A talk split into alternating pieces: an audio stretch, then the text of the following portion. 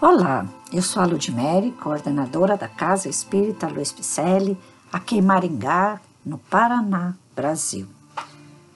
E vamos a mais uma leitura de um capítulo do livro A Caminho da Luz, que constam mensagens ditadas pelo Espírito Emmanuel e que foram psicografadas por Francisco Cândido Xavier. Vamos dar continuidade ao estudo do capítulo 9, As Grandes Religiões do Passado com o subcapítulo Preparação do Cristianismo. As lições da Palestina foram, desse modo, precedidas de laboriosa e longa preparação na intimidade dos milênios.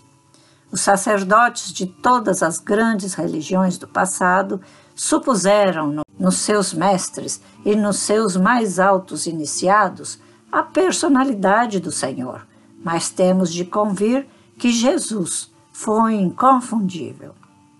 À luz significativa da história, observamos muitas vezes nos seus auxiliares ou instrumentos humanos as características das vulgaridades terrestres. Alguns foram ditadores de consciências, enérgicos e ferozes no sentido de manter e fomentar a fé. Outros traídos em suas forças e desprezando os compromissos sagrados com o Salvador, longe de serem instrumentos do Divino Mestre. Abusaram da própria liberdade, dando ouvidos às forças subversivas da treva, prejudicando a harmonia geral.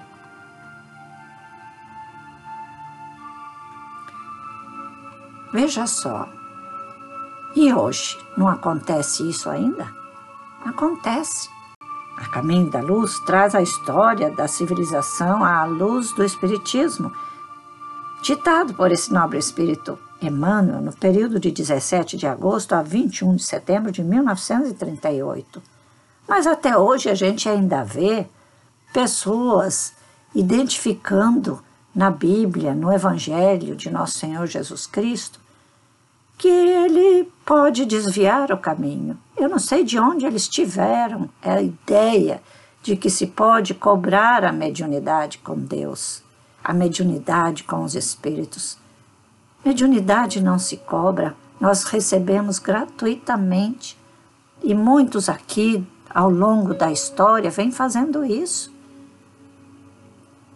Modificando as palavras de Jesus a seu bel prazer trazendo para seu benefício coisas, é, instrumentos, vamos dizer assim, de progresso financeiro.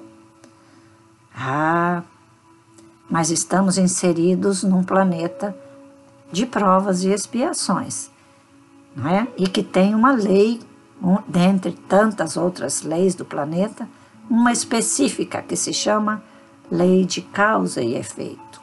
Aquilo que eu produzir eu vou receber de volta. E se eu estou produzindo mal em meu benefício, retirando a possibilidade de ajudar o próximo, ou modificando a literatura, as, os caminhos de Jesus, para que eu possa me beneficiar, com certeza eu vou receber de volta muitas atrocidades na vida que farão com que a dor apareça. Porque a dor está nos limites extremos do nosso caminhar. Nós deveríamos caminhar num limite único dentro da doutrina espírita, dentro das leis de Jesus, e se caso eu fugir dela, eu bato num extremo que é a dor. Caso eu caia novamente, eu bato em outra dor. E assim vamos caminhando, se não estivermos neste patamar energético, neste patamar da doutrina espírita, dos ensinamentos de Jesus, do cristianismo, a dor virá. Em função daquilo que nós praticamos. Nós é que angariamos a dor para nós. Doenças, tristezas, mágoas, depressões. Por quê? Porque estamos inseridos na lei planetária de causa e efeito. Eu faço, eu recebo de volta.